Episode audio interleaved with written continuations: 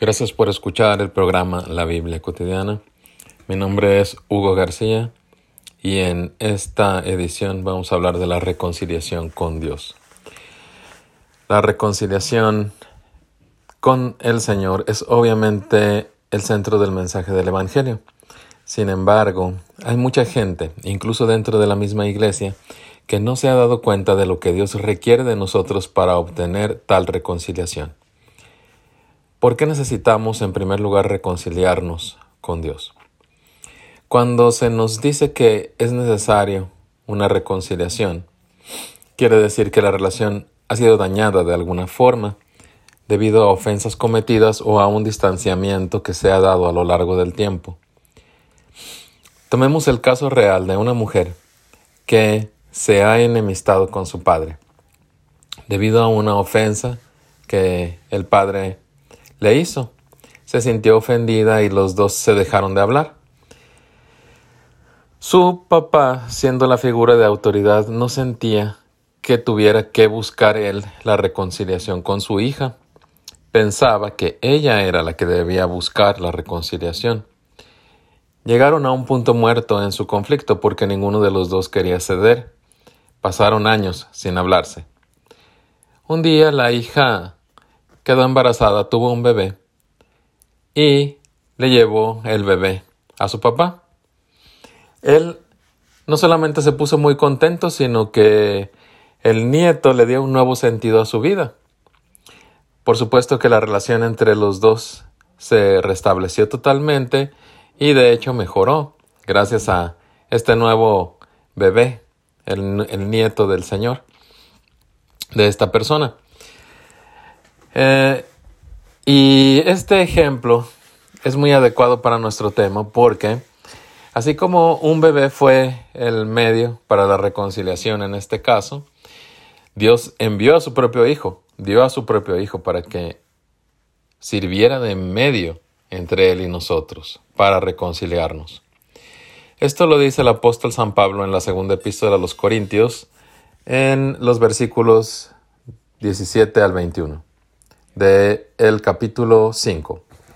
Y todo esto proviene de Dios, quien nos reconcilió consigo mismo por Cristo y nos dio el ministerio de la reconciliación, que Dios estaba en Cristo reconciliando consigo al mundo, no tomándoles en cuenta a los hombres sus pecados, y nos encargó a nosotros la palabra de la reconciliación.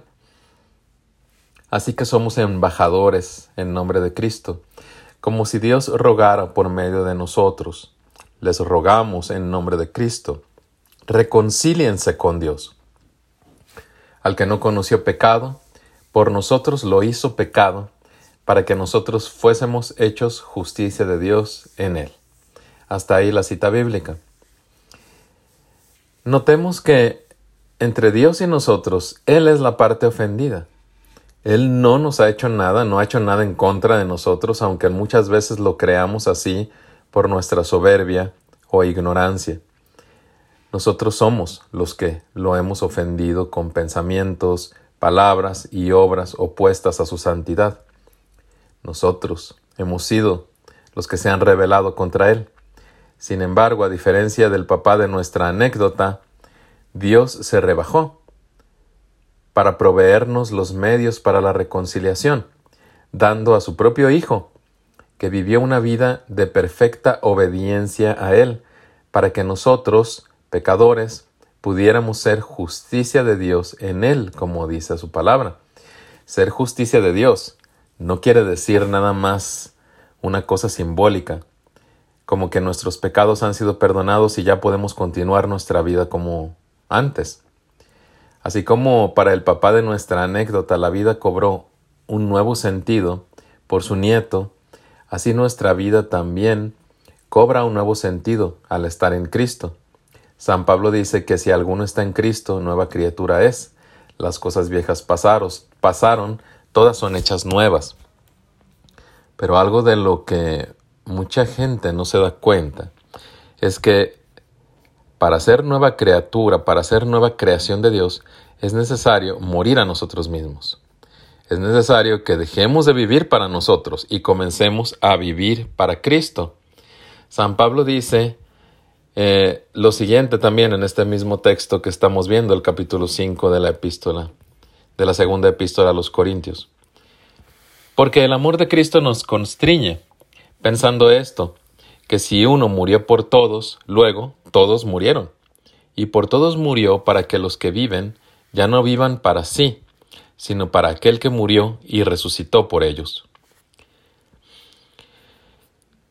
Ah, usted, hermano o hermana, ha muerto verdaderamente a sí mismo, a sí misma, para vivir para el Señor? Si no puede decir esto con certeza, entonces no lo ha hecho.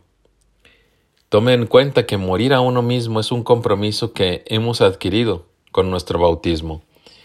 Así lo explica en la epístola a los Romanos capítulo 6 San Pablo. ¿Acaso no saben ustedes que todos los que fuimos bautizados para unirnos con Cristo Jesús, en realidad fuimos bautizados para participar en su muerte? Por tanto, mediante el bautismo, fuimos sepultados con Él en su muerte, a fin de que, así como Cristo resucitó por el poder del Padre, también nosotros llevemos una vida nueva. Fin de la cita. Si no hemos muerto a nosotros mismos para vivir para Cristo, entonces nuestra reconciliación con Dios está incompleta. Él hizo su parte, pero nosotros no estamos haciendo la nuestra. Si todavía vivimos para complacernos a nosotros mismos, entonces no vivimos para Él, ya que, como el Señor Jesús dijo en el Sermón del Monte, nadie puede servir a dos amos. Desgraciadamente, el mensaje del Evangelio muchas veces se presenta de manera incompleta. Se dice que Cristo murió para que nosotros podamos vivir. Pero eso no es toda la verdad.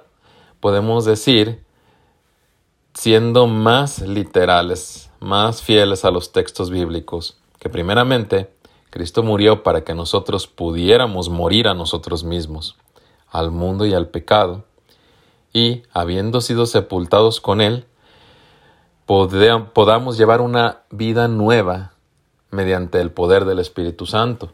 Por supuesto, esto requiere el poder del Espíritu Santo, no lo podemos hacer nosotros y por eso, hermano o hermana que nos está escuchando, si usted siente que no ha dado ese paso decisivo de morir a sí mismo para vivir para Cristo y quiere darlo, o si necesita renovar este compromiso con el Señor, le invito a hacer la siguiente oración. Padre, te pido perdón por todas las ofensas que te he hecho. Reconozco que yo no puedo pagar la deuda por mis pecados. Pero te doy gracias porque enviaste a tu Hijo Jesucristo para morir por mí y reconciliarme contigo. A partir de hoy, muero a mí mismo para vivir para ti. Señor Jesús, lléname del Espíritu Santo para que me ayude a servirte y a dar fruto para Dios. Amén. Gracias por escucharnos.